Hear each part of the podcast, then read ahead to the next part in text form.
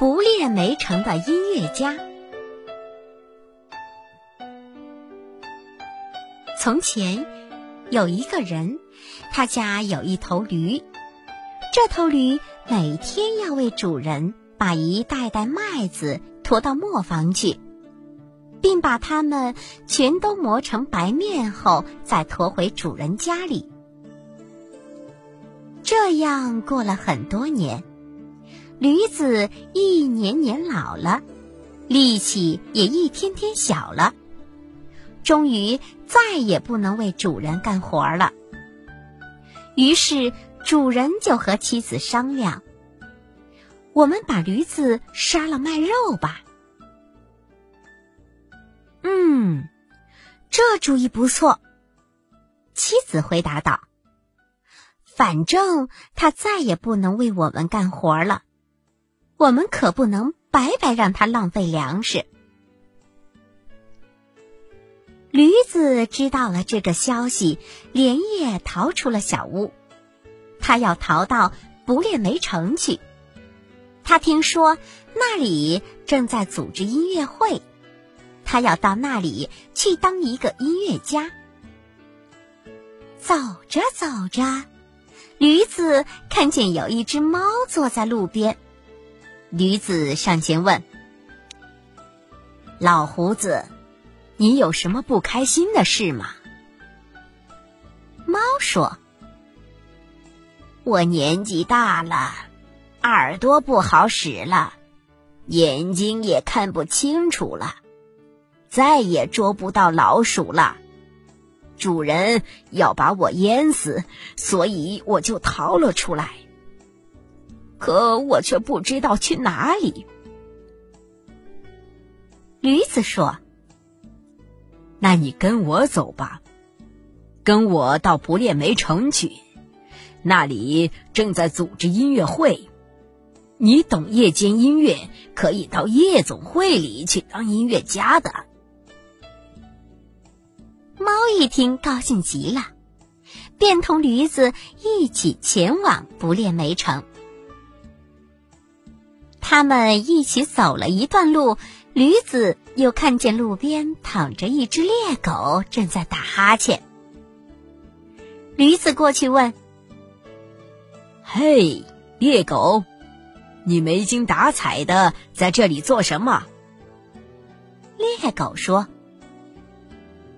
快别提了，主人因为我年纪大了，不能再同他一起上山打猎，他便要打死我，我就逃了出来。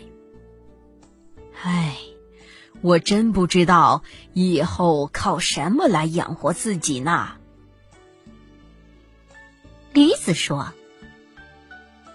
那你跟我走吧。”跟我到不列梅城去，那里正在组织音乐会，你可以为音乐打鼓的。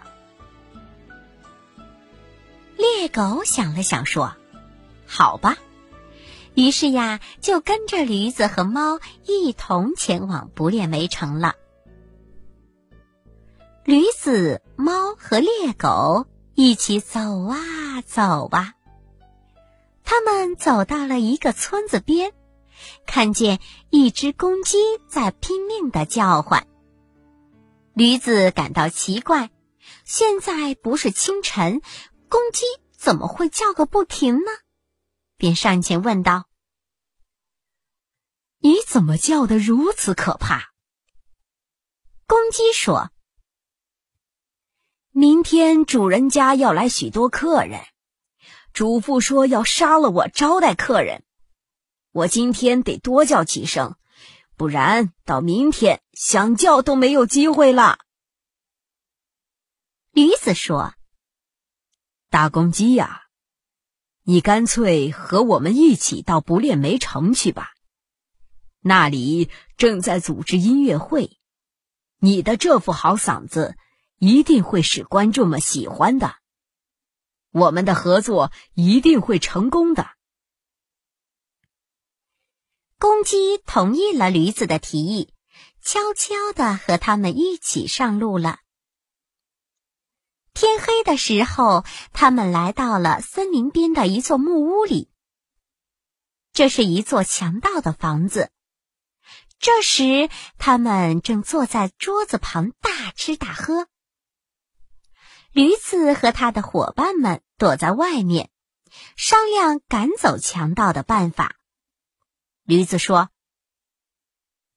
猎狗，你站在我的背上，猫站在你的背上，公鸡再站在猫的背上，然后我喊一二三，我们就一起大声唱歌。”大家都同意驴子的办法。按照驴子的安排站好以后，四个音乐家一起大叫起来：“驴叫，狗吠，猫喊，鸡鸣。”一时间，声音此起彼伏。强盗们听见声音，抬头一看，隔着窗户只看见了他们的四个头。不知道来了一个什么怪物，吓得撒腿就跑。四个音乐家可不客气，赶紧来到了桌旁，将强盗们留下的东西一扫而光。音乐家们心满意足的各自找到一个舒服的地方，倒头便睡着了。强盗们不甘心，决定回去看看到底是什么怪物。到了半夜，他们看见屋子里的灯灭了，一切都平静了下来，便派出了一个小强盗回去看看动静。小强盗一进屋，就看见了猫的眼睛。以为是燃烧的煤块，便拿出了硫磺火柴去点火，准备点亮灯看个究竟。老猫跳到小强盗的身上，对着脸又抓又咬，强盗吓得夺路而逃。刚跑到院子里，正睡在那里的驴子站起来，对他狠狠地踢了两脚。小强盗仗着路熟，赶紧往后门跑去，正好撞在了在后门睡觉的猎狗的身上。猎狗抬起头，就在他的腿上咬了两口。小强盗痛得哇哇直叫，叫声惊醒了睡在梁上的公鸡。